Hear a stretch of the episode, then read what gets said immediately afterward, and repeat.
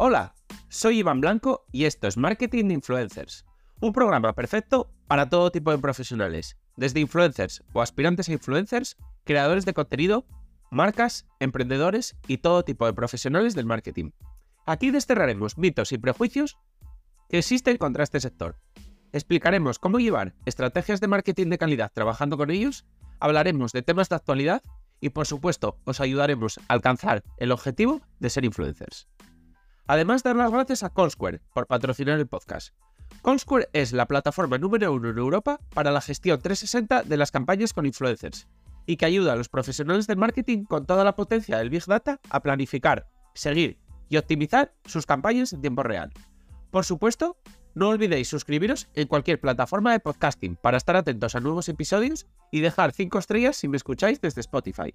Abrocharos los auriculares, que comenzamos. Hoy, un nuevo capítulo de Insights, donde entrevistamos a personas importantes dentro del sector del influencer marketing y el marketing en general. En la entrevista de hoy contamos con Ana Moyano, Marketing Specialist en Callsquare, nuestro patrocinador y una herramienta súper potente a la que le he dedicado un capítulo analizándola. Ana nos contará sus reflexiones sobre el influencer marketing, una disciplina que la apasiona y sobre la que tiene mucho que decir. A continuación, os dejo con la entrevista.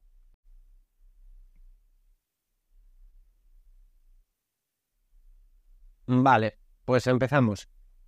Eh, la primera pregunta es muy sencilla, es ¿quién es Ana? Tanto la parte personal como la profesional. Un poco contarnos así un poco sobre ti, para introducirnos. Claro, claro. Bueno, pues eh, aprovecho además para darte las gracias, eh, Iván, por la oportunidad de aparecer en el podcast. Creo que vamos a tener una charla bastante interesante, ya la hemos ido teniendo en todas las ocasiones en que nos hemos juntado tú y yo a charlar. Y mm, bueno, yo soy Ana, Ana Moyano, trabajo como marketing especialista en Callsquare España, soy la responsable de, este mercado de España. Y soy una persona con muchísima energía, estaba pensando mucho qué contarte, ¿no? Sobre mí, porque tengo muchas cosas que contar. Pero yo creo que lo que más eh, me define es que tengo muchísima energía. A mí me faltan horas en el día, siempre, siempre, siempre. Y mm, de, de mi vida personal, tanto en mi vida profesional, ¿eh? y muchas veces se juntan, porque al final una de mis pasiones son las redes sociales y al final eh, trabajo en redes sociales también, pues hay momentos en los que la línea está un poco difusa, ¿no? Sobre todo en la parte más educacional, que estás formándote o aprendiendo de algo, escuchando un podcast o lo que sea. Em, pero bueno, al final es lo que te digo, a mí siempre me faltan horas. Como presentación, te diría, también te puedo contar que me encanta muchísimo viajar, es una de mis pasiones, pero eh, igualmente eso está muy unido a la energía que tengo también. Claro, sí, no, para viajar se necesita energía, eso está claro. Y en cuanto a, qué has estudiado un poco para, para llegar a donde estás ahora. Pues yo hice publicidad y relaciones públicas, la carrera, el grado en la Universidad de Málaga. Lo que pasa es que yo desde el principio, en tercero de carrera, me fui a Bélgica de Erasmus, estuve allí el año entero.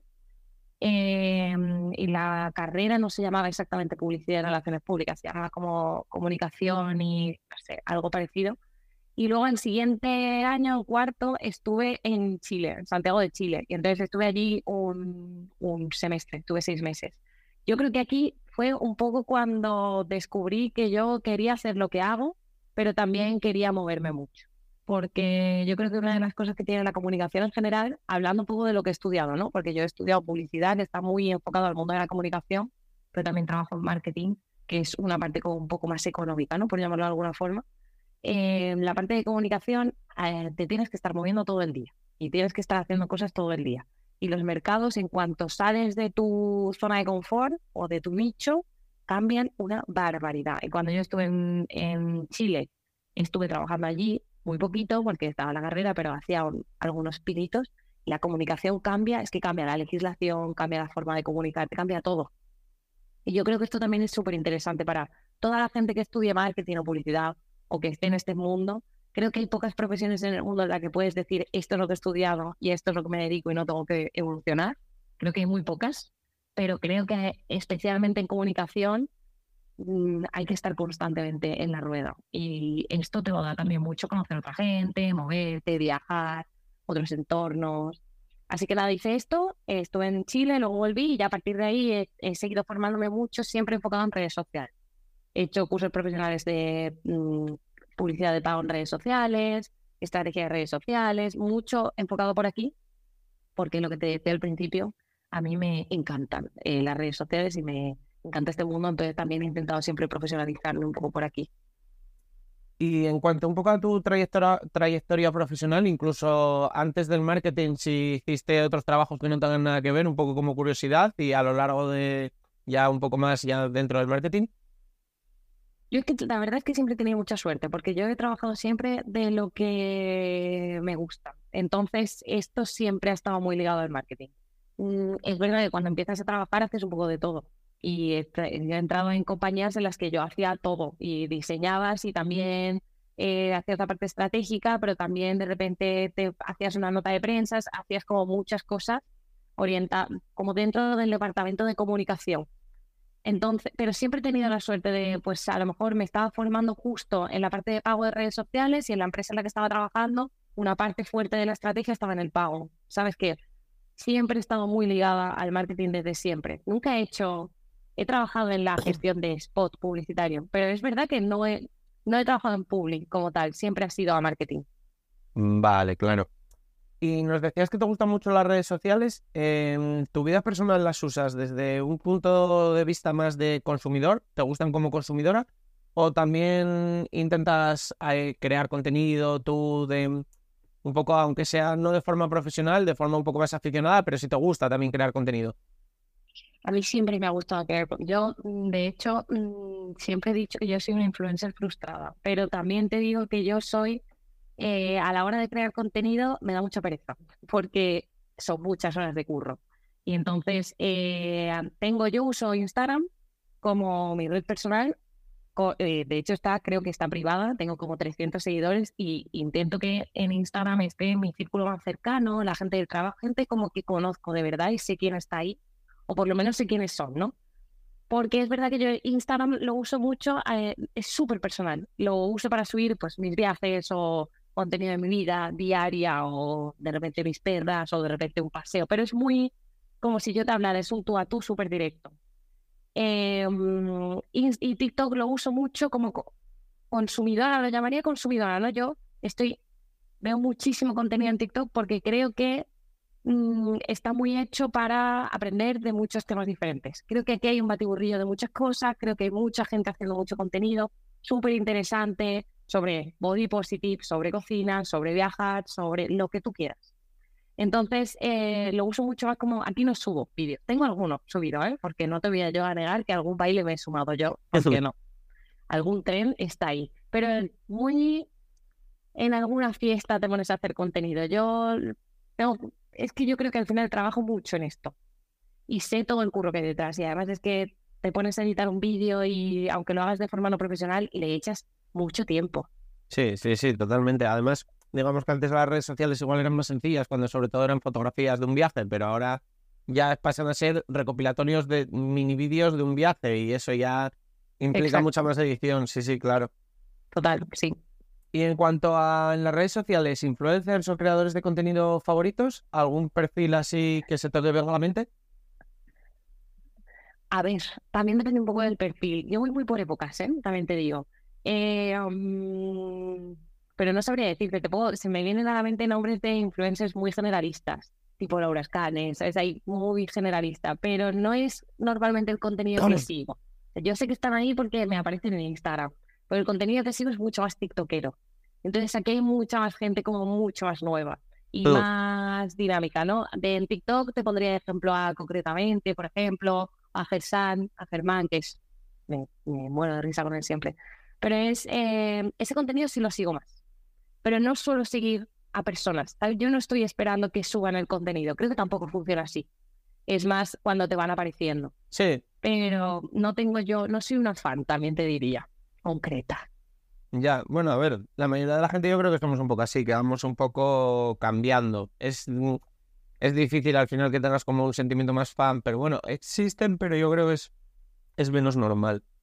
Ya. Y mm, un poco la parte profesional, ahora ya hemos hablado un poco de mm, que usas las redes sociales como, digamos, en tu parte más personal. En la profesional, eh, ¿cuáles son las aplicaciones, herramientas que más utilizas en tu día a día? Vale, Yo creo que por mi posición, yo soy muy clásica, ¿vale? Y luego aparte mi posición, que es una posición bastante estratega, eh, pero también muchas veces acabamos, eh, por decirlo de una forma como más cercana, eh, bajando el barro, ¿no? Que te, pones a diseñar o entras en una acción súper concreta y la activas tú.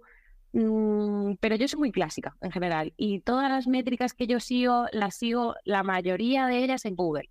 Google Analytics y Google AdWords, que es mm, para mí eh, como el santo grial ¿no? para, de la información, sobre todo en la parte de SEO y de contenido y así. También hemos trabajado con eh, Ahrefs, que es la plataforma esta también que está muy orientada al SEO y toda la parte de contenido. Yo sigo todo mucho por ahí, soy bastante clásica en este sentido, te diré, sobre todo para trabajar. También en otros momentos de mi vida en que he trabajado mucho más en la programación de redes sociales, sí que había muchas plataformas como Buffer o como Hootsuite o es, plataformas más concretas del social media. Pero ahora mismo que tiene una parte quizá un poquito más estratégica, em, me gusta mucho ir a lo clásico, porque yo sé que eso no te falla. Mm, tienes que aprender a configurarlo, ¿no? Pero una vez que tú entiendes cómo funciona Google, es como el que mm, sabe cómo funciona Adobe, ¿sabes? Que hay un patrón. Sí, sí, sí, entiendo. Y ahora que también están de moda las IAS, ¿utilizas algo relacionado con ellas? Esta pregunta me gusta porque, bueno, la plataforma para la que yo trabajo, que es ConSquare, está impulsada por inteligencia artificial. Eh, yo creo que todos hoy en día trabajamos con plataformas impulsadas por inteligencia artificial o que en su core, en su desarrollo, utilizan inteligencia artificial. Entonces, creo que todos lo hacemos, independientemente de que tú un día concreto vayas a una inteligencia artificial concreta para una tarea concreta, ¿no? sí trabajo con, inteligencia artificial porque las plataformas que yo utilizo están impulsadas por inteligencia artificial. Tampoco dejar la inteligencia artificial, Iván, es, y tú creo que coincidirás conmigo, es una herramienta. Y como herramienta necesita alguien que la maneje y necesita alguien que le dé sentido.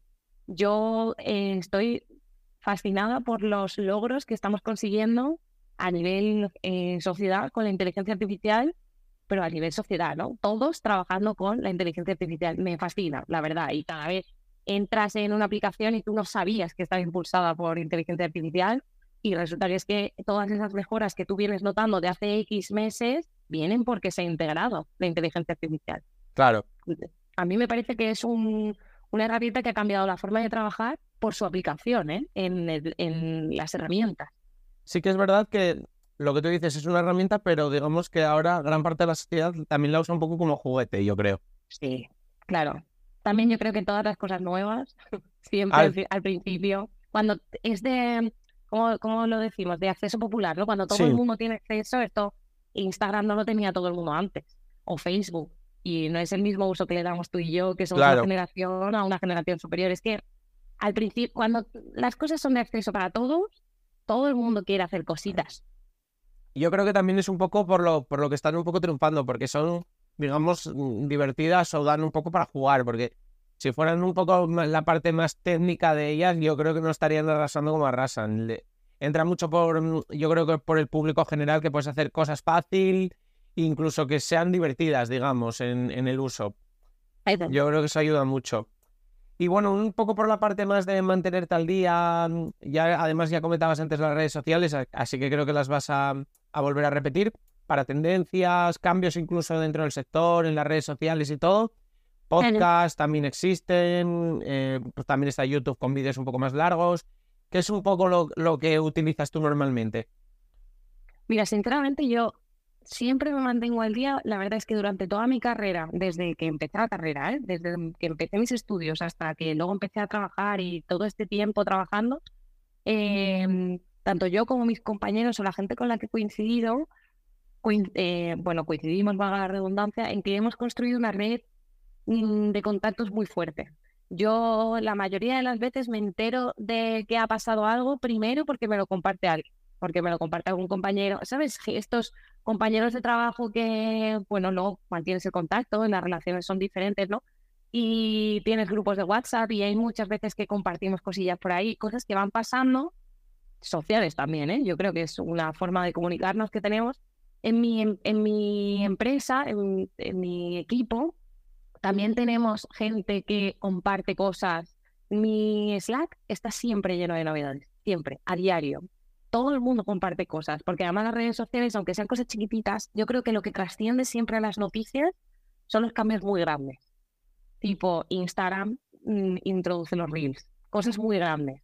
Pero los cambios son súper progresivos siempre. En las redes sociales cada día hay cambios. Yo creo que hay poca gente que sabe que en los vídeos de TikTok se pueden acelerar, porque no ha sido una cosa que haya trascendido. Yo creo que esto es una cosa del usuario los adolescentes lo sabrán seguro, pero la gente que a lo mejor somos un poco más mayor, te tiene que llegar.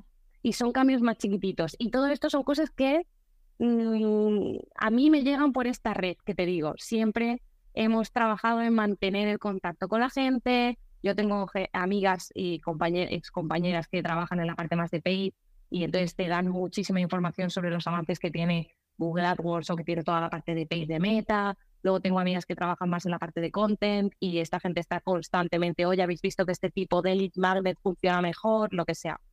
Mm, y añadiría esto, que hay una cosa que a mí me gusta mucho hacer, que es entrar en el LinkedIn. Porque el LinkedIn lo que tiene es que la gente comparte la noticia con su opinión. Y esto es muy guay, yo creo. Porque te da la perspectiva, te da una perspectiva diferente de las cosas si tú ves las noticias, la noticia es la que te exponen delante. Y si tu primo te manda una noticia que ha pasado en, los últimos, en la última semana, lo mismo te da su opinión. Pero lo más normal es que te la comparta. Y en LinkedIn sí que pasa que la gente em, comenta lo que ha pasado desde su punto de vista. Y esto es muy guay, porque no todos los cambios son buenos, no todos los cambios son malos, todos los cambios mm, tienen sus consecuencias y al leer el LinkedIn puedes ir viendo qué opiniones está eh, suscitando ¿no? cada, cada noticia. Incluso en los comentarios del, del que lo comparte. Sí, sí, sí, estoy de acuerdo. Pues sí que me ha parecido curioso porque no, esperaba que me dijeras casi que el canal fuera una red de, de networking en la que todos os vais nutriendo unos a otros. Es, es interesante, al final te llega el contenido, digamos, más curado, además, al fin y al cabo. Sí, sí, sí. Aparte también, tú sabes que mm, cuando tú construyes una red, yo creo que desde el momento en que empiezas a trabajar, esa red tiene que existir. Porque la vida da muchas vueltas y tú tienes que saber siempre, yo no te estoy diciendo que te lleves bien con todo el mundo por llevarte, ¿no? Pero es verdad que hay gente que hace mejores migas contigo que otra y eso es muy nutritivo y eso es algo que hay que mantener.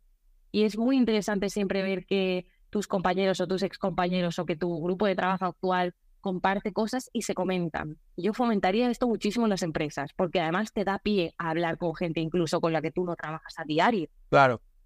Sí, sí, está muy bien. Es súper interesante esto, este intercambio de información.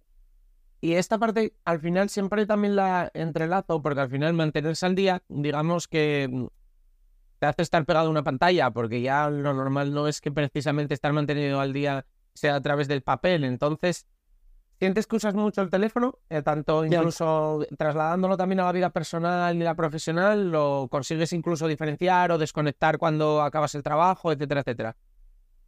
Sí, tengo que, sí, yo desconecto muchísimo. Y en el momento en el que llega el fin de semana y no hablo más de trabajo, no entro en el mail. ¿eh? Yo mm, cuando no estoy trabajando, no estoy trabajando.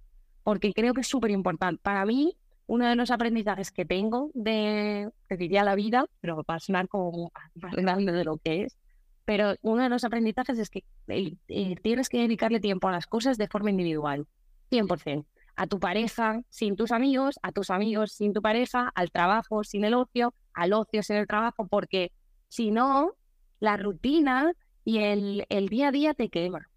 Y eso es muy importante también. Yo creo que además cuando empezamos a trabajar todos Em, nos, involucramos muchísimo en el trabajo, muchísimo. Y es muy difícil parar y cortar y decir, vale, fin de semana.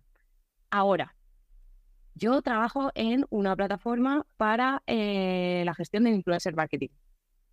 Y trabajo en redes sociales y me gustan mucho las redes sociales. Entonces, es verdad que yo paso muchas horas con la pantalla, muchas. Claro. Esto es verdad. Eh, te diría que hay veces que me gustaría, me gustaría usar el teléfono menos tampoco, claro, también todo lo que yo te diga, esto tendría que verme un experto, ¿no? Pero tampoco creo que sea una cuestión obsesiva, ¿no? A mí me gusta mucho salir a pasear y me gusta mucho ir sin música, sin ir hablando con nadie, me gusta dedicarme tiempo a mí en ese sentido. Hay veces que voy a entrenar y lo hago sin pantalla, sin... Yo veo mucha gente corriendo en la cinta y están viendo vídeos en el móvil. Y para mí, a ver, que yo lo entiendo, que a lo mejor correr para ti es una tortura, pero igual es un momento que es para dedicarte absolutamente al, al sudor, al correr, a la musculatura, no sé cómo explicarte, pero yo creo que es importante, si estás haciendo ejercicio, estás haciendo ejercicio. Al final es un poco lo que tú decías, que mm, si por ejemplo estás con amigos y están, estáis hablando y a la vez estás mirando las redes sociales, no te enteras ni de lo que estás viendo en las redes sociales ni de lo que están diciendo. Es como no estás presente, no puedes estar presente en dos cosas a la vez. Además, Iván, un artículo que no me acuerdo ni dónde lo leí, te lo puedo buscar, pero hablaba sobre esta manía que tenemos de tener el móvil con la pantalla hacia arriba en una mesa cuando estamos en reuniones sociales. Para mí, a lo mejor ahora te voy a sonar eh, a ti, a tus oyentes, un poco exagerada, pero para mí es una falta de respeto. Porque cuando el móvil se ilumina, todos miramos. Es imposible no mirar porque, a ver, es que se iluminan. Entonces, es un WhatsApp, es una llamada, lo que sea. Yo tengo el modo descanso configurado para que solamente me salten las llamadas de gente importante, de cosas que pueden ser graves. Y yo pongo el móvil así y lo tengo guardado. No, no, yo estoy totalmente de acuerdo contigo porque además a mí hay dos matices ahí. Primero, yo lo tengo quitado porque me parece además que es un poco, normalmente cuando se enciende la, la, gente puede ver incluso lo, lo que te sale y a mí me parece como que me están invadiendo la intimidad, entonces lo tengo quitado. Pero además ves a la gente igual está charlando contigo y se le ilumina y depende del mensaje que reciba, incluso puedes ver cómo puedes eh, detectar por dónde va el mensaje y durante unos microsegundos están fuera. Están totalmente fuera y luego tienen que volver, recuperar el hilo de lo que estabas hablando y puede resultar incómodo si estás hablando con ellos porque si pasa mucho, estás todo el rato como, ¿y por dónde iba? Y dices, joder, mm, estoy, estoy aquí yo, ¿eh? Sí, es muy importante esto. Para mí eh, viene un poco a justo lo que te decía al principio de esta pregunta. Hay que dedicar tiempo a las cosas eh, de forma independiente y además respetar mucho las reuniones sociales, las reuniones individuales, dedicarte tiempo a ti mismo y todo esto, intentar, yo no te estoy diciendo que si está de 10 a 11 veo TikTok, no creo que funcione así, pero sí que creo que mm, si todas las actividades que tú haces en tu día tienen incluida una pantalla, ahí hay un problema. Sí, varios, varios incluso. varios, sí. sí. porque ya solo la vista también no le viene bien, o sea, al final te, te puede traer problemas, sí, eso está claro. Y pasando un poco más a la parte de tu trabajo, ¿crees que hay algo a nivel trabajo que era un objetivo para ti o un sueño y que has, puedes decir ya que lo has cumplido? Puf, hombre, yo hay muchas cosas que he cumplido. Yo tengo una no creo que haya, a ver, ¿cómo te explico esto? Yo no creo que haya que tener como tres objetivos en la vida y cumplir tus tres objetivos, porque creo que muchas veces nos perdemos en la búsqueda del objetivo y no disfrutamos del camino. Entonces, a mí me gusta mucho ir eh, autoevaluándome, ¿no? Y me pongo metas, y está claro que hay que tener metas, pero son más a medio plazo, son cosillas que yo quiero ir consiguiendo y, por supuesto, intento centrarme mucho en el camino. A nivel laboral hay una cosa que eh, evidentemente es un sueño, era un sueño y he cumplido, que es llevar un mercado. Porque yo he llevado estrategias y he llevado áreas dentro del departamento de marketing, sobre todo la parte de social media, em, pero no había llevado un mercado. Entonces, esto es muy grande y es súper divertido, yo me lo paso muy bien, pero además es un sueño, ¿no? Porque, claro, tú vas creciendo profesionalmente, y vas teniendo cada vez más responsabilidad, llegar a llevar un mercado es un, bueno, a mí muchas veces siento mucho vértigo, pero me gusta mucho ese vértigo. Ahora, me gusta mucho también incluir esta respuesta con el razonamiento inicial porque creo que mm, hay muchos sueños que quedan por. Ahora, esto lo irá, lo irá, dando un poco la vida, ¿no? A ver qué es lo que te va llegando.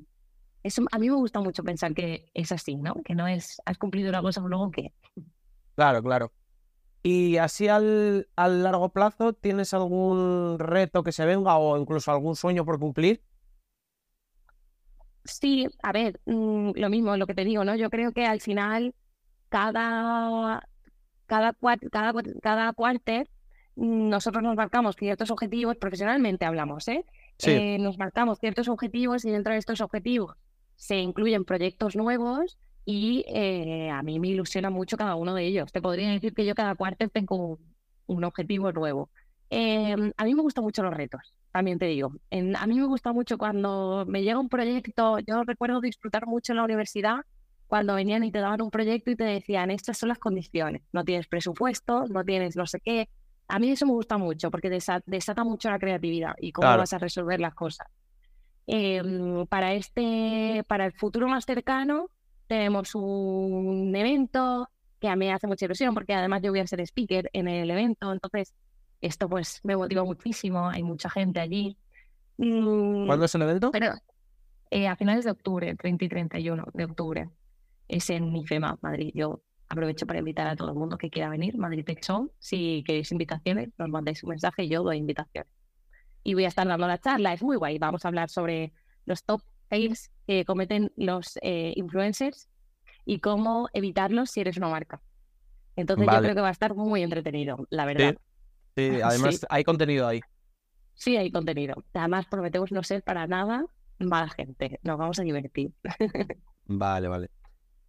Y un poco ya más pasando precisamente a, los influencers, mm, más o menos tendrás presente que siempre, sobre todo más en el pasado, se les acusó mucho de, baja profesionalidad, pero yo creo que incluso ese estigma a día de hoy todavía se arrastra. ¿Crees que esto ha cambiado o crees que todavía, que todavía existe esto? Sobre todo, además, si has tenido que investigar un poco sobre fails, pues sabrás si la mayoría son pasados o todavía a día de hoy te están generando bastante. Mira, yo creo que tenemos que diferenciar o hacer un punto aquí sobre quién acusa a los influencers de tener baja profesionalidad. ¿Por qué? Yo trabajo en influencer marketing, em, he trabajado de forma directa con influencers, he trabajado de forma directa con agencias y como en todas las industrias, hay gente que está más implicada en su trabajo y hay gente que está menos. Y hay gente que trabaja de una forma y hay gente que trabaja de otra. Yo creo que el acuse que hay y esta, acusación que hay y estigma que tienen los influencers sobre la baja profesionalidad viene muy, desde mi punto de vista, esto es una opinión súper personal, pero creo que viene muy del desconocimiento ante el cambio. Yo creo que cuando mm, aparecen cosas nuevas en la sociedad o cambian las formas de comunicarse, de hacerlas, de, de trabajar, cuando cambian las cosas, hay mucha gente que no lo lleva bien. Y esto es lo que creo que pasa con los influencers. Yo creo que los influencers han cambiado la forma de comunicar que tienen las marcas o que deberían tener las marcas porque su público está en redes sociales y su público está escuchando a ciertos creadores de contenido o eh, líderes de opinión. Y esto es así, y no podemos negar que han cambiado la forma de comunicar. Es imposible. A mí alguien viene y me dice, un influencer no tiene ningún tipo de, de, de, valor para mí o yo no sigo ningún tipo de opinión y, es que te saco cualquiera. La historia es que tendrás que saber quién es tu target, de quién eres tú target como usuario, ¿no? Es muy diferente la gente que me influencia a mí y la gente que influencia a mi madre. Es que no tiene nada que ver. Pero está claro que han cambiado la forma de comunicar. Y ante los cambios, ante las cosas nuevas que aparecen, hay gente que es un poco más reticente. Yo creo, Iván, esto es el mismo ejemplo que el teletrabajo el teletrabajo que ha venido muy impuesto en España por eh, la pandemia, al principio, bueno, al principio todavía, pero hay mucha gente que considera que si tú teletrabajas trabajas menos, la productividad es menor, es que no veo lo que están haciendo, es que tú en tu casa seguro que pones lavadoras. Es que hay mucho estigma, pero es un estigma hacia el cambio. Entonces, yo creo que esto es una cosa que irá progresivamente mm, siendo más aceptada con el tiempo. Cuando sea nosotros hasta ahora sabíamos que el último paradigma de comunicación incluía los más media, pues hay que romper esto en un momento. Yo creo que está entrando mucho más. yo creo que es un tema de conversación que ya se tiene de una forma diferente. Que Internet y las redes sociales son un nuevo medio de comunicación, nadie lo discute. Porque ya han pasado 20 años, 30 años desde que Internet entra en nuestras vidas, ¿no? Pero los influencers no hace tanto los, influencers y el marketing de influencers es una disciplina relativamente nueva. Entonces hay mucha gente que tiene que aprender que la comunicación ha cambiado, tiene como que aceptarlo más que aprender. Claro. Esto es lo que yo creo que pasa. Yo no creo que la gente que trabajamos en marketing de influencers pensemos que los influencers son una panda de inútiles, Iván. No lo pensamos porque trabajamos en esto. Ahora, que yo me he encontrado gente más incompetente y gente... Es que esto pasa como en cualquier sitio. Claro, sí, sí, estoy totalmente de, acuerdo. toda la vida.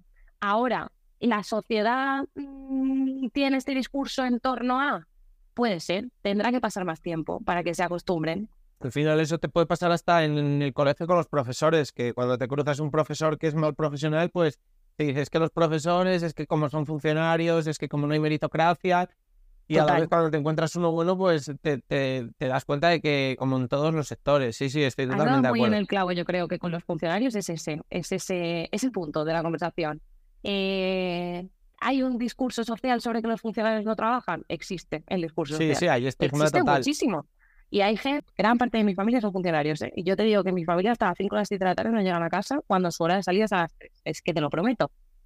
Yo conozco gente que es más incompetente y gente que es más competente o más comprometida, ¿no? Lo podemos llamar así. Sí, sí, sí. Pues sí, al final, e, en el caso de funcionario, yo iría ya más además a lo de comprometido, porque al final es un compromiso ya que tienes tú contigo mismo, es verdad.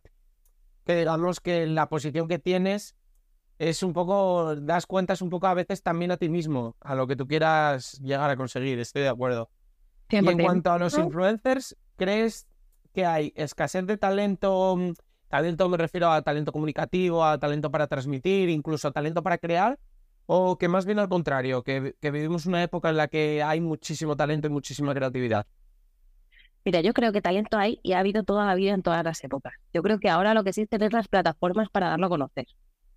Eh, esto es así, quiero decir, no es que hace 15 años hubiera menos gente en redes sociales porque había menos talento, es que no estaban, no había tantos usuarios. Yo me acuerdo cuando salió Virreal, que de repente eh, yo sabía lo que era Virreal porque trabajo en redes sociales. Te quiero decir, salió Virreal y a la semana tenía, yo no me acuerdo cuánto fue la cifra, pero eran millones de usuarios. Mm, es que esto antes no pasaba. Cuando Instagram apareció, no funcionó así. Claro. Entonces, no era igual, o pues, te, estoy hablando de Instagram que es súper nueva, pero nos podemos ir a los blogs, que es donde empezó Dulceida. Claro. Que es que no, no es que hubiera menos talento, es que a lo mejor no todo el mundo tenía el mismo acceso a los ordenadores. Yo, mm, no sé tú, pero yo tuve mi primer ordenador como, te diría, con 13 o 14 años.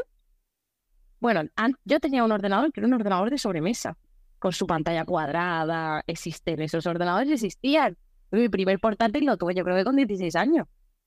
a lo mejor no todo el mundo tenía acceso a los ordenadores de la misma forma, es que ahora lo tienes en un móvil.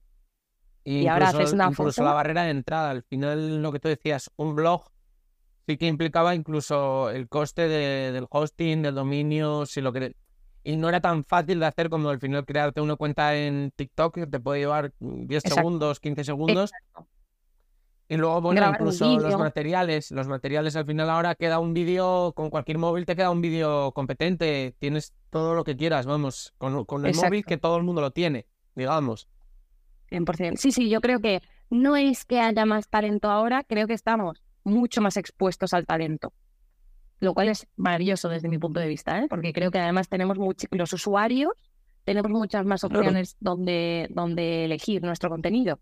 Y antes había un canal y había un canal, y antes había tres cuentas de Instagram y había tres cuentas, pero tú ahora, la, la gente que no, que no ve lo que quiere es porque no quiere. Sí, correcto. no porque no exista. Sí, hay de todo. Exacto. Y en cuanto a un poco las colaboraciones, yo uno de los errores que veo, y además relacionándolo con el talento, es un poco cuando, cuando limitan un poco al, al, creador o al influencer e intentan como un poco encorsetarlo en cuanto a la marca. Creo que ahí, ahí se equivocan porque al final mm, es, mal utilizar al influencer porque lo sacas totalmente de, de cómo él suele actuar. no sé si estás de acuerdo con esto o si crees que incluso hay errores mayores a la hora de plantear colaboraciones dentro del sector. Yo creo que el error principal que hay a la hora de plantear colaboraciones es elegir mal el influencer porque está bastante ligado a, tu razonamiento, porque, mm, a ver, yo, las marcas quieren vender cosas y esto es así, las compañías quieren vender cosas o servicios, productos o servicios y esto es así, existe un modelo de negocio y existe un modelo de rentabilidad y tienen que conseguir su retorno y esto es así, pero tal y como funcionan las redes sociales hoy en día, el contenido debe ser mucho más orgánico y debe ser algo que em, esté mucho más acorde con tu marca. Para mí el error está en elegir influencers para hacer colaboraciones puntuales en las que se les da un brief, tienen que desarrollar el brief y mm, vender literalmente el producto o el servicio. Mm, ¿Por qué? Porque tú aquí no estás viendo quién es este influencer. Analiza quién es este influencer, de qué habla, empápate de su contenido, mírate sus vídeos, mira a ver cuál es su discurso. No tiene sentido, estamos hablando de cosas, Iván, que parecen muy lógicas. Sí, ¿Sabes? sí. Si yo mm, estoy teniendo una marca de carne y, mi, y elijo un influencer que es vegano, pero no, la mayoría de las veces no es tan obvio. Estamos hablando mucho más de valores de marca. Creo que hay campañas que están muy bien logradas en la, en los, eh, con los influencers porque la marca ha entrado en el discurso del influencer y se ha apropiado de algo que ya existía. Te pongo de ejemplo eh, María Pombo con la colección de pinta uñas. Vale, sí. Tiene un discurso súper elaborado con respecto a lo que piensa su padre de las uñas, de colores y así, y entonces han sacado una colección de uñas que se llama ¿En qué piensan los papines? Que es como ella llama, su, ella llama a su papi. Entonces, esto es apropiarte de una parte del discurso del influencer. Está súper alineado con tus valores de marca porque además sacan unos colores que están aprobados por Papín. Está súper alineado con los valores de ella porque es un contenido que ella hace mensual, sí o sí, de forma orgánica. Claro. Y ahora ella lo va a monetizar y a ti te va a alinear muchísimo con, tu, con, tu, con tus valores. Pero esto es haberte sentado a conocer. María Pombo es una influencer muy generalista, entonces muy grande. Es una macro influencer, entonces es fácil conocerla. Pero pasa lo mismo con los micro o con los nano influencers. Siéntate, empápate de su contenido, mírate el contenido que han elaborado en, el último, en los últimos seis meses, de qué han hablado, con qué, en qué conversaciones han entrado, dónde está el debate para ver si eso se alinea contigo. Sí, estoy de Esto es lo que yo creo que es el, el fallo, por llamarlo más, más grande, es este. Es elegir influencers porque son crapless. Yo incluso además eh, destacaría de esto que si le pasaran marcas pequeñas, en plan dices, bueno, pues igual la persona que lo está llevando está desbordada o incluso no tiene las habilidades necesarias, pues bueno, podríamos decir que, que sería normal, pero a mí a veces cuando me rabia o más me disgusta verlos cuando se lo veo a marcas muy grandes con presupuestos muy potentes y caen en los mismos errores y entonces ya digo, joder, es que aquí ya duele más, digamos, porque tú puedes hacer lo que quieras, tienes posibilidades Claro. limitadas. También yo creo que antes funcionaba mucho más así. Yo creo que como todo, y hablábamos un poco de esto, ¿no? Del tema de cómo evolucionan la, y cómo se crean nuevos paradigmas de comunicación. Yo creo que antes el influencer, pero antes te estoy hablando antes de que existieran redes sociales, el famoso era el que vendía. Y si tú le dabas, eh, ¿cómo era? Nespresso a George Clooney, es que vendía porque era George Clooney. Y ent- ahora, ahora tú asocias Nespresso a George Clooney, pero cuando salió yo no sabía, nadie sabía si George Clooney tomaba ni, ni café. Claro, Que, mm, se vendía porque era la marca elige al influencer o al líder de opinión porque mm, era grande. Y eso ha cambiado. Primero por esto que decíamos, ¿no? De la proliferación de redes sociales y de usuarios y de contenido. Hay mucha gente y hay mucha gente influyendo. sí. Y Sí. luego también porque la forma de comunicar ha cambiado mucho. A mí ahora ya no me vale que me venda, que me des un código de descuento. Me gusta que me des un código de descuento también. Pero úneme esto con un discurso, ¿no? ¿Esto qué es? Esto que yo estoy viendo de repente en una story, ¿qué es? Sí, sí, totalmente, estoy de acuerdo. Y dentro de vuestra plataforma, por ejemplo, tenéis una forma de valorar a los influencers con, con un número, digamos. Eh, ¿cómo, cómo valoráis esto? ¿Cómo realizáis esta métrica? Porque bueno, al final la mayoría de marcas usan el engagement o incluso los seguidores, que sería todavía peor. Entonces, ¿cómo lo hacéis vosotros para valorarlos? Mira, nosotros tenemos la métrica que efectivamente se llama Credibility Score, que es uno de los puntos más fuertes de la plataforma, yo creo, porque te mide em, cuán real es la audiencia de ese influencer. Entonces, puntúa del 1 al 100, ¿vale? 100 es una persona que sus influencers son 100% reales, todos y cada uno de ellos personas reales que apo- apoyan o no apoyan su contenido, pero que están ahí de una forma auténtica y va disminuyendo en función de si hay bots, de si hay usuarios comprados, de si hay cuentas falsas, de si hay cuentas duplicadas, de si hay eh, grupos de apoyo. Hay mucho detrás de esto. El cómo funciona no te lo desvelo, pero es verdad que eh, a nosotros nos ayuda mucho, a nosotros, a las marcas que nos eligen y que trabajan con nosotros, nos ayuda mucho porque al final, como te decía, una marca y una compañía lo que quiere es el retorno. Y en la compra de los servicios de un influencer hay inversión de dinero. Y si tú estás invirtiendo porque crees que vas a llegar a una audiencia de 100.000 seguidores, pero de, esos 100.000 seguidores, un 60% son fake, estás invirtiendo un, dinero que no, es, que no es real. No estás impactando a los 100.000 seguidores, no va a pasar. Entonces, es una métrica que ayuda mucho a las marcas em, a esto, a saber que exactamente esta persona que se alinea con sus valores y que además tiene un discurso que va perfectamente con el producto o el servicio que quieren vender y que les encaja en el presupuesto, les encaja en el timing y demás, no, no está teniendo una audiencia a la que, que, luego todo esto se rompe.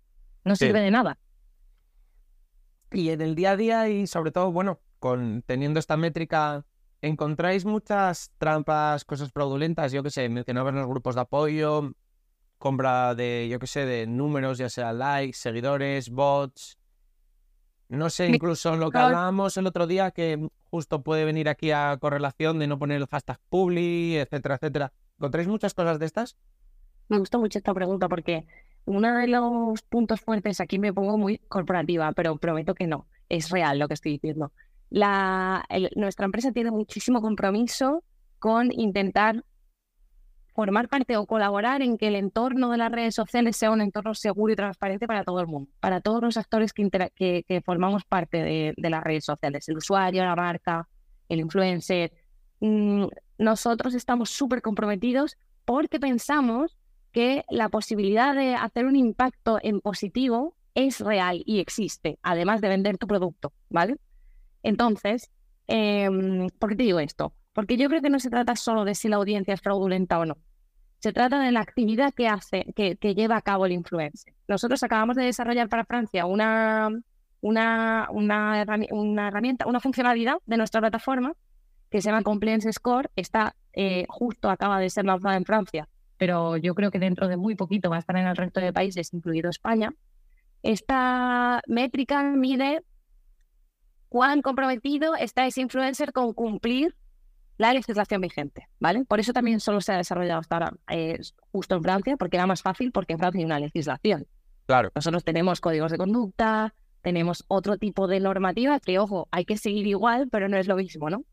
Em, nosotros nos encontramos, yo nosotros no trabajamos de forma directa con los influencers, ¿vale? Entonces, te puedo decir lo que yo veo cuando he tenido que buscar a alguien para alguna campaña en otros momentos o en otros momentos profesionales.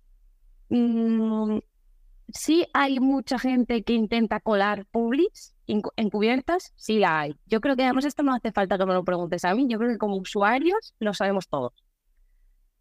El Square trabaja mucho para que el entorno de las redes sociales sea un entorno transparente. Por esto el desarrollo de la Compliance Score, por eso también intentamos desarrollar el tema de la Credibility Score en su día, porque nosotros queremos que cuando tú entres en las redes sociales mm, te encuentres un entorno de transparencia y que elijas con toda la información. Para esto ayudamos a las marcas, porque la Compliance Score em, ayuda mucho al influencer a mostrar que lo está haciendo bien, pero también ayuda mucho a la marca a cubrirse ellos las espaldas. Claro. Esto es una cosa súper importante, pero también está todo centrado en que el usuario cuando entra en redes sociales sea un, un campo de juego justo, ¿no? Sí, eh, incluso lo pequeño que se puede llegar a poner el hashtag public, que a veces puedes creer mm, que no se puede poner tan tan pequeño. Es verdad que todavía se juega un poco con eso, sí, que hay un poco de... Sí, de juego. también existe mucho, y me estáis preguntando mucho, también existe mucho las fiestas, eh, que, las fiestas están pagadas por un patiburrillo de marcas y hay una historia que te pone todo, ¿no? Está claro, nosotros yo creo que como usuarios sabemos cuándo está siendo una publi encubierta.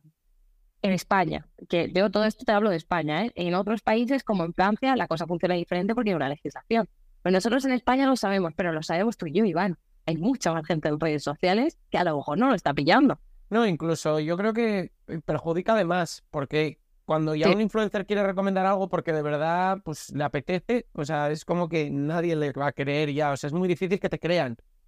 Eso es, sí, sí, sí, total, 100%. Yo creo que es importante, em, como, como valoración final a esta pregunta, yo creo que es muy importante que todos, desde el usuario hasta la marca, hasta el influencer, escuche quien escuche esto, eh, lo más importante es ser transparente con todo tu contenido. Me ha quedado como muy clase sentencia, ¿verdad? No, no, pero es, es, un buen resumen. Y bueno, lo, que, lo otro que mencionábamos, por ejemplo, en cuanto a los números, que también existen fraudes, em, al, bueno, aunque no trabajéis directamente con influencers, al tener una serie de algoritmos que tenéis, que supongo que a mayor mm, número de trampas a mayor número de, trucos para mejorar esos números, supongo que más tenéis que trabajar vosotros para refinarlo. Eh, ¿Os ocurre? ¿Encontráis mucho? Digamos que cada vez se ve menos. ¿Cómo un poco mm, os sentís en cuanto a esto? Eh, yo, como te digo, nosotros, bueno, primero la Compliance Score todavía no está disponible en España, ¿vale? Pero estará. En el momento en que esté, cuando tú entras en el perfil de usuario, tendrás este, esta rueda de colores como el Credibility Score, que funciona un poco igual y tendrá una puntuación. Mm, no sé exactamente a nivel gráfico cómo lo hará, seguro que perfecto, pero estará en ese momento. Nosotros hasta ahora lo que te puedo valorar es la Credibility Score, que es la parte que sí que está desarrollada y que las marcas valoran muchísimo, depende mucho. Yo no, tengo que decirte que yo he hecho muchas búsquedas, yo, esto es a nivel súper personal, pero yo he hecho alguna búsqueda para, para, bueno, cuando haces cosas para la plataforma, cuando preparas alguna campaña, no porque vaya a trabajar con influencers, pero sí que hago búsquedas y hago uso de, de nuestro filtro de búsqueda. Bueno, cuando yo tanteo la plataforma, la mayoría de los credibility score están en verde y si no están en verde están altos. Es muy raro que yo haga una búsqueda muy genérica y lo primero que me aparezca sea gente en rojo. Es muy raro. Yo creo que esto es una lección que tienen aprendida la gente que trabaja en redes sociales, ¿vale?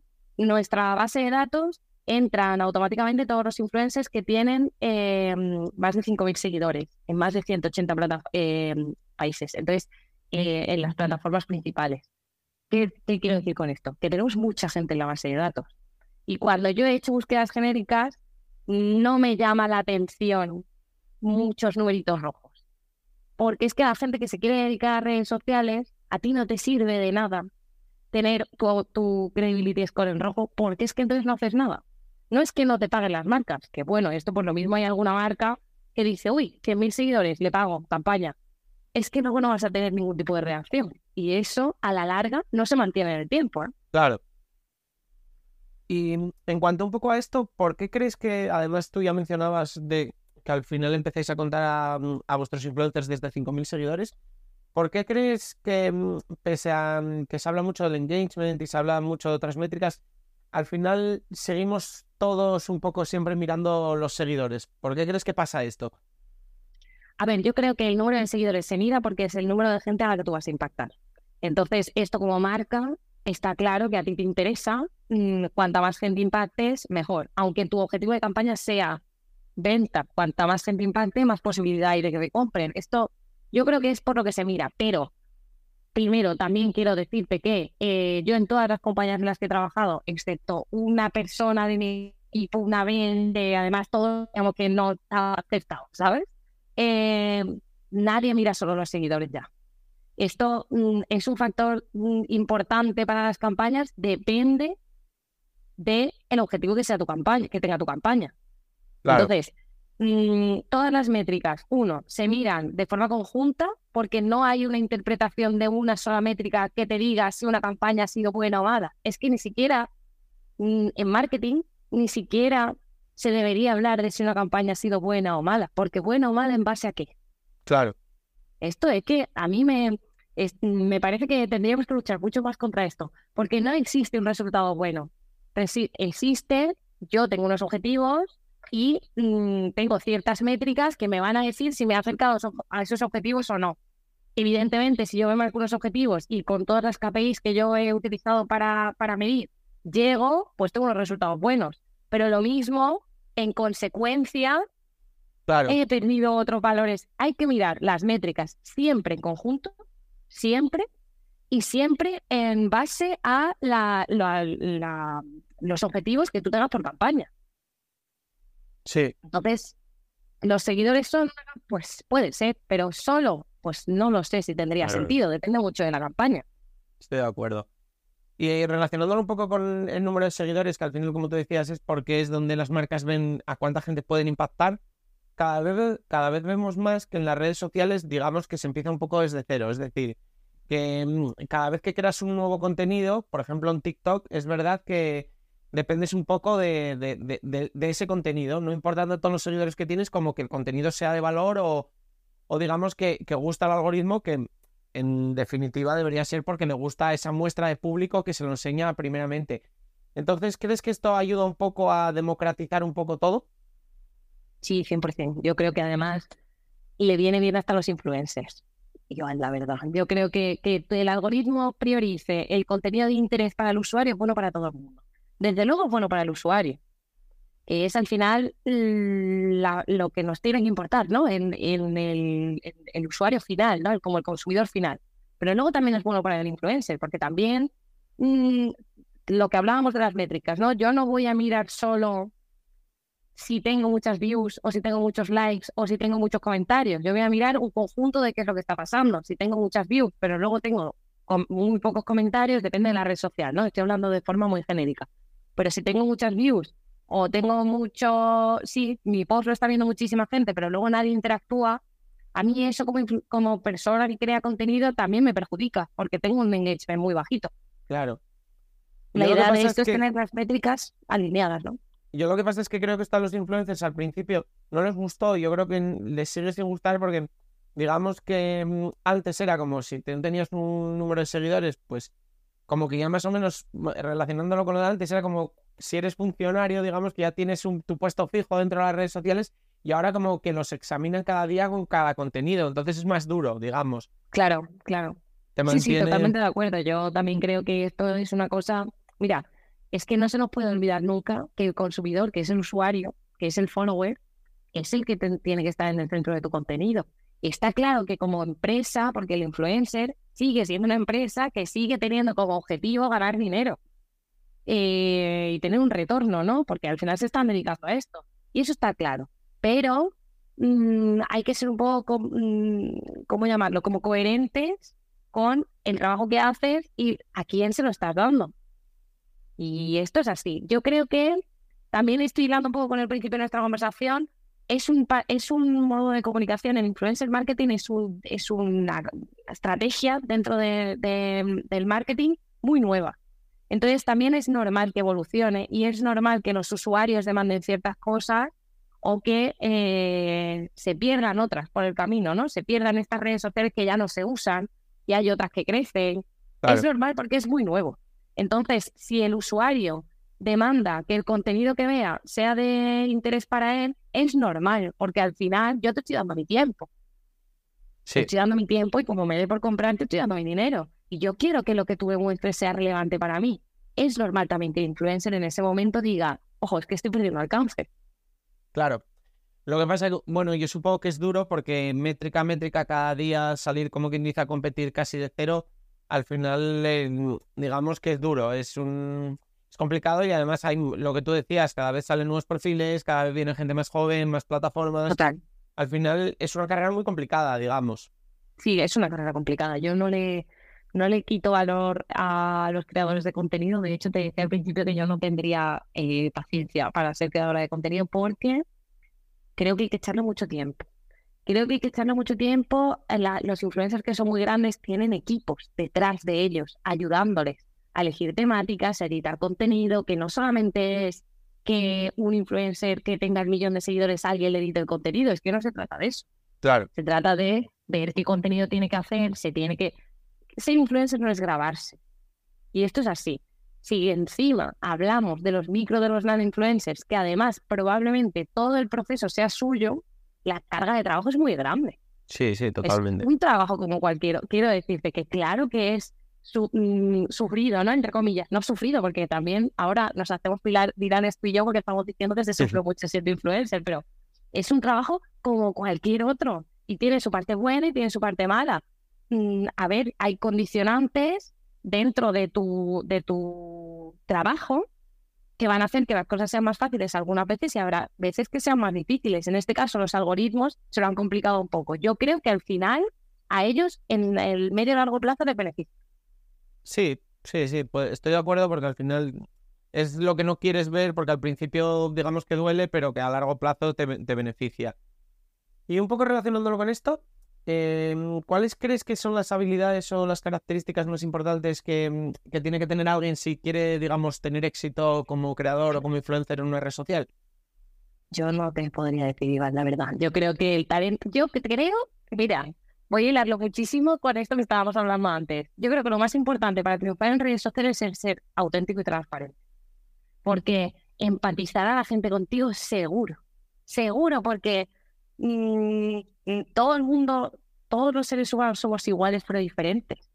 Todo, existen grupos de que, con los mismos comportamientos o los mismos gustos. Y esta gente te va a seguir seguro.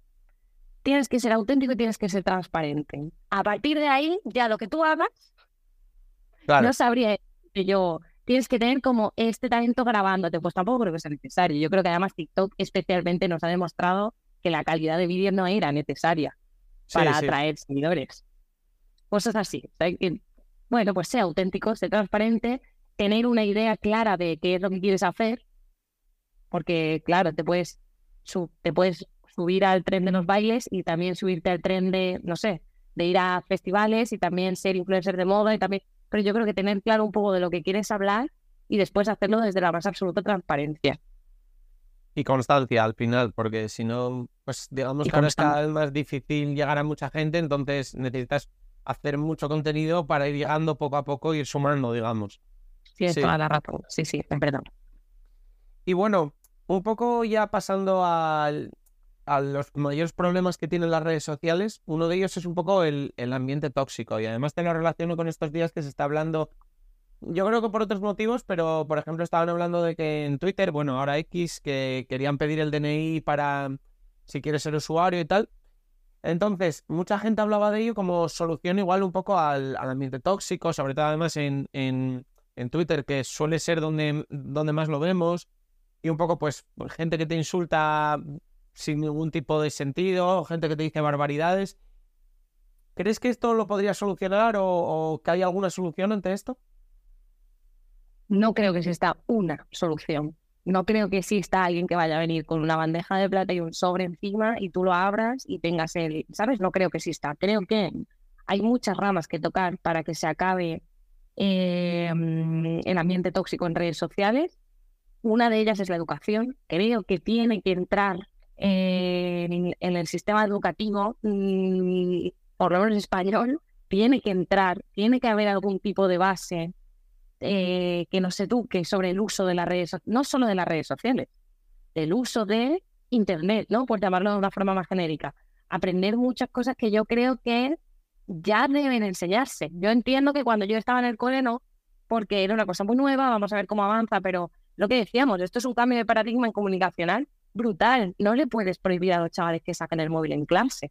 Tampoco estoy hablando que les tratemos ahora como si fueran mm, de cristal y mm, pobrecillos que no pueden prestarme atención, pero tiene que haber una forma, tiene que haber un momento en el que se una lo que está pasando socialmente al aula.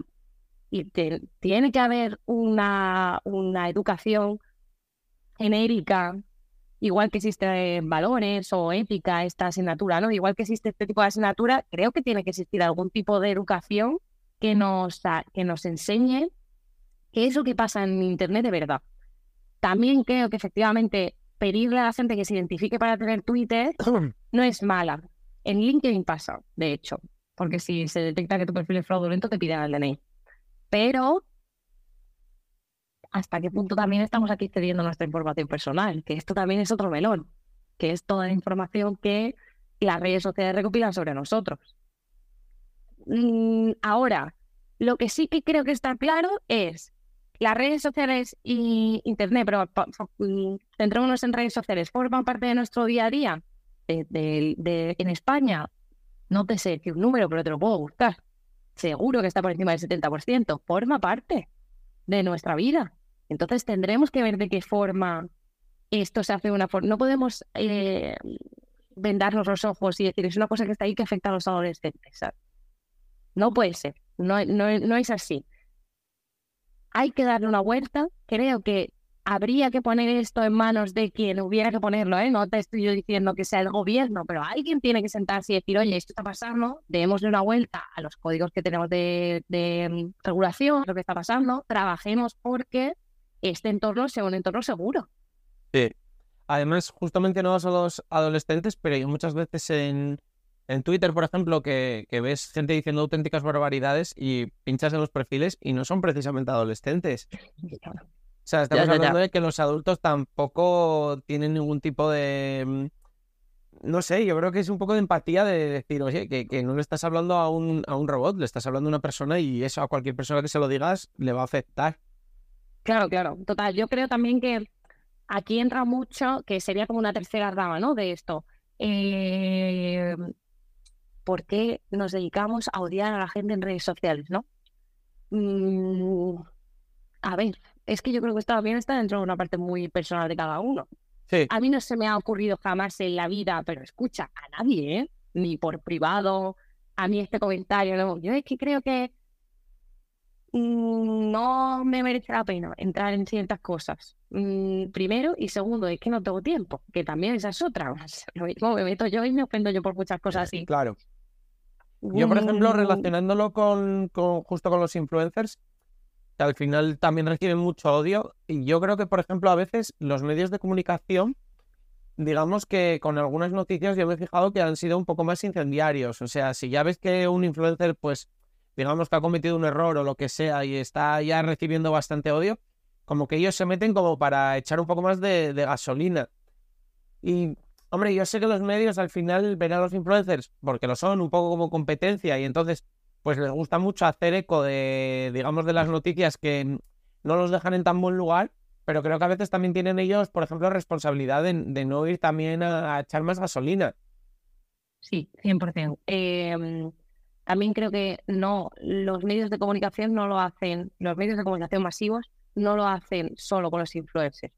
Los medios de comunicación masivos se dedican a eh, informar, está claro. Yo no voy a criticar nunca esto. Yo creo, a ver, y esto te lo decía al principio, el que no quiere informarse no lo hace porque no quiere, porque no le conviene, porque está dentro de la misma eh, burbuja de información y tiene su discurso súper bien estructurado, pero tenemos muchas fuentes a las que ir a buscar qué es lo que ha pasado. Ahora, efectivamente, en un mundo absolutamente cada vez más competitivo, eh, se busca el clickbait, pues no te voy a decir yo que no. Eh, dentro del mundo de los influencers, dentro del mundo de las marcas, dentro del mundo de los, del periodismo. Creo que se busca mucho el clickbait. Creo que se ha multiplicado en los últimos años, pero también esto es una opinión súper personal, porque también es verdad que yo antes a lo mejor no interactuaba tanto con las noticias como ahora. Yo creo que según vas creciendo te vas involucrando más en, en qué es lo que está pasando ¿no? en tu entorno, en tu sociedad. Puede ser que yo me esté dando más cuenta ahora, también te digo que yo veo poco la tele, muy poco. Entonces yo prácticamente la mayoría de las cosas que veo son clips que claramente están buscando el clickbait. Ahora ya está en mí buscar si es verdad lo que ha pasado, cómo ha pasado, cuáles serán las circunstancias. Entonces, esto pasa siempre, Iván. Lo que pasa es que ahora todos tenemos acceso a ello. Sí, sí, estoy de acuerdo. Y no, un poco, a ver, yo sobre todo te lo relacionaba porque te encuentras muchísimas noticias de un TikToker y dices tú, ni siquiera hace falta, y a veces ni siquiera es TikToker porque está en todas las plataformas, pero es un poco como que queda bien y como que sirve un poco para el estigma que hablábamos al principio de que mucha gente que no consume tantas redes sociales o incluso que, que dice mm, palabras sobre los influencers que dices tú, pero mm, no sé, es como un sector como todos, que hay gente mejor, gente peor, pero como que engloba a todo el mundo por ese tipo de, yo creo, de noticias que ya aprovechan. Alguien ha hecho algo mal, pues le decimos un TikToker. tú, pero ¿por qué TikToker? Sí, sí, total. Yo creo que estás diciendo un razonamiento que ha pasado toda la vida eh, de una forma racista también, ¿no? En las noticias que empiezan directamente con la nacionalidad del individuo o de la individuo. Es que mm, a ver, esto también creo que es un fenómeno muy grande en el que estamos entrando tú y yo, pero al final los medios de comunicación durante mucho tiempo han conformado la opinión pública o han ayudado a, desde mi punto de vista, conformar la opinión pública. Porque al final son los que tenían más voz, eran los que hablaban de lo que estaba pasando. Entonces, mm, sí pasa esto. Sí, yo no te voy a decir que no pase, yo lo detecto un mogollón. También creo esto, ¿no? Que está muy en nuestra mano buscar la contranoticia o buscar qué es lo que ha pasado. Claro. 100% de acuerdo en que la palabra TikToker está igual de rápido que usar la nacionalidad de la persona. Mm, pero tenemos que buscar esto un poco desde el punto de vista crítico, como ciudadano. Yo al final era lo que te mencionaba, que yo veo una, una competencia y al final, pues, evidentemente los contratos de publicidad, pues ahora hay que repartir, antes la televisión se llevaría la mayor parte, ahora hay que repartirlos con las plataformas, hay que repartirlos con los influencers y entonces a la vez que tienen que competir, también vemos muchas veces como tienen que tenderles la mano, porque ahora cada vez vemos más a influencers en televisión. Ojo, y está el éxito ahí, ¿eh, Iván? Yo creo que también el, el crossover de meter gente, a ver, justificado, pero yo hay muchas veces, mira, esto es una conversación que se te ha cuenta, pero tuve una conversación con una persona hace un tiempo, el año pasado creo, porque en la alfombra roja de los Goya había influencers. Sí. Y esto fue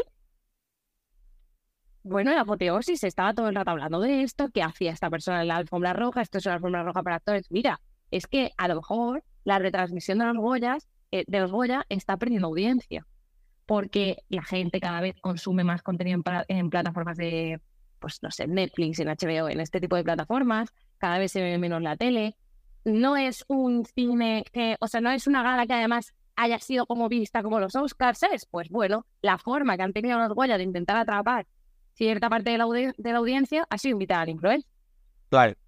Pero esto se hacía antes, además, esto es una cosa súper personal, lo mismo ahora, este es el punto en el que nos salimos virales. Pero esto cuando se invitaban antes a los Goya, años a, se invitaba gente a los Goya del de mercado internacional, se hacía por esto. Claro, sí, sí, al final. Y además yo vi a gente que lo, criticó, que lo criticó un poco como intrusismo y a la vez son muchos actores que luego ellos en Instagram suben promociones. Que digo, tú también haces intrusismo en el otro lado.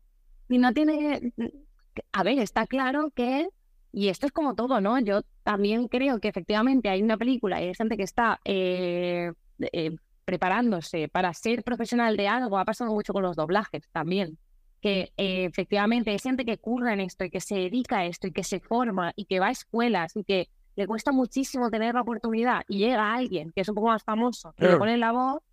A ver, es que esto también habría que verlo, ¿no? ¿Qué es lo que pasa ahí? Claro. Pero esto va a pasar toda la vida y ha pasado en todas las profesiones. Yo trabajo en public, bueno, en marketing, desde que salí de la carrera, desde la carrera. Y yo he visto gente que ha estudiado periodismo trabajando como social media o como community. Claro. Lo he visto y he visto gente de mi profesión que luego hizo diseño gráfico y está trabajando como diseñador porque hizo un curso de no sé qué. A ver, luego también aquí entra un poco el talento de esa persona, ¿no? Sí, sí, estoy, estoy totalmente de acuerdo. Al final, es verdad que intrusismo laboral, si quieres utilizar la palabra para, digamos, criticar algo, existe, pero muchas veces es eso, es que cada vez vemos más que los estudios o la profesión no, no lo son todo y al final hay gente que ha estudiado cosas completamente distintas o que viene de otro sector completamente distinto sumando, digamos, en otro sector o en otra profesión. Sí, sí, 100%. Sí, sí, estoy totalmente de acuerdo con eso. Y bueno, también tenía aquí un tema, no sé qué opinarás, sobre todo relacionado con la salud mental, que es un poco los cambios a veces constantes en, los algoritmos e incluso en las políticas dentro de cada red social, que yo creo que a veces, digamos que para lo, lo que dependen un poco para, para retener al usuario y para que el usuario haga horas dentro de las redes sociales de los influencers, creo que son bastante opacos con ellos y a la vez como que muchas veces no justos, digamos, no se acuerdan de ellos. No sé si estás de acuerdo, no sé si tú también lo piensas. Yo creo que... Bueno, primero tengo que decirte que yo creo que todos entramos en redes sociales firmando nuestro consentimiento sin leer absolutamente nada de lo que ponen en esas condiciones. Eh, me gustaría decirte que yo me las he leído y que, que vengo a contradecirte y que los algoritmos están perfectamente explicados. No, yo creo que deberían ser más transparentes desde el principio, te lo he dicho. Creo que además en Coscool trabajamos muchísimo por esto, ¿no? Para que no solamente mm, desde el punto de vista de, la marca, sino que el influencer sea transparente, que el usuario lo que se encuentre sea transparente. Aquí, evidentemente, te decía, son todos los actores que intervienen en, en, este, en esta obra, ¿no? Y incluye las redes sociales. Yo creo que debería existir algún tipo de soporte en el que estuviera explicado cómo funcionan las redes sociales, cuál es el uso que debes darle, cuál es el uso que no se debe dar eh, y cómo denunciar ciertos comportamientos que no son, no son ilícitos, pero que el algoritmo, por lo que sea, eh, está premiado. Pero creo que debería existir un soporte, pues sí creo que debería existir. Ahora, las redes sociales aquí tienen el 100% de la responsabilidad. Sí, y del poder, digamos. Y del poder, exacto. Creo que también es un poco mm, saber qué es lo que estás haciendo. También hay que, es, es muy opaco también el, la responsabilidad que tú tienes sobre las imágenes, ¿sabes? Sobre todo lo que tú subes, pues parece que puede ser utilizado para, para fines, porque tú firmas que cuando subes una imagen eh, queda pública, pero luego también tienen que atribuir, tienen que, que mm, atribuirte a ti si se hace una colaboración con una creación tuya. Yo esto lo he visto un montón en los diseñadores, supongo que tú también lo habrás visto, que se cogen sus diseños y luego aparecen en plataformas tipo Shein o así, Em, todo esto es una cosa que estaría bien que eh, alguien nos explicara de una forma detallada, pero simple también, porque aquí, eh, una vez más, hay mucha gente en redes sociales y no podemos tener el mismo texto de condiciones para unos que para otros. Yo creo que tendríamos que tener una cosa como muy estructurada con bullet points de esto es lo que pasa, así es como funciona, así es como va a funcionar el algoritmo y así es como se tratan tus datos. Estoy, estoy totalmente de acuerdo. Bueno, pues yo creo que podemos dejar aquí la entrevista. Nosotros nos vamos a ver en, esa ponencia que vas a tener hablando de fails de influencers. Así que bueno, lo que tú dijiste, el que, el que quiera escucharla o quiera, mm, bueno, seguramente va a ser divertida, pues que, os hable, que tenéis invitaciones. Yo espero que sea divertida, sí, sí, pero bueno, si nos escriben, nosotros estamos en el LinkedIn, entonces nos pueden encontrar por ahí. Si yo también eh, tengo mi LinkedIn personal eh, súper abierta a cualquier persona que quiera una invitación. Y aprovecho para decirte que muchísimas gracias otra vez, Iván. A mí me gusta mucho siempre hablar contigo. Creo que además cada vez que nos juntamos deberíamos reservar más tiempo. Porque estamos bastante alineados. Y me gusta mucho hablar contigo. Mm, me tienes aquí para cuando quieras. Vale, perfecto. Pues muchas gracias y esperamos verte por aquí. Gracias.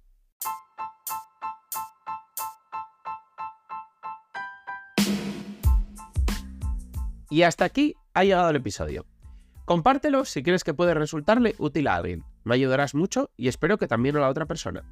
Si quieres contactar conmigo, ya sea para cualquier asunto relacionado con el capítulo de hoy o cualquier otra cosa, puedes hacerlo por mail, hola, arroba marketinginfluencers.com o en el contacto de mi web. Y además, si quieres contratar mis servicios, ya seas influencer o negocio, leer los artículos del blog o suscribirte a la newsletter con extras y contenido exclusivo, pásate por la web marketinginfluencers.com. Tienes todos los enlaces en el texto del episodio, junto con mis redes sociales y las del proyecto. Nos vemos en el próximo episodio, ya sabéis, todos los días a las 8 de la mañana, de lunes a viernes. Nada más. Adiós.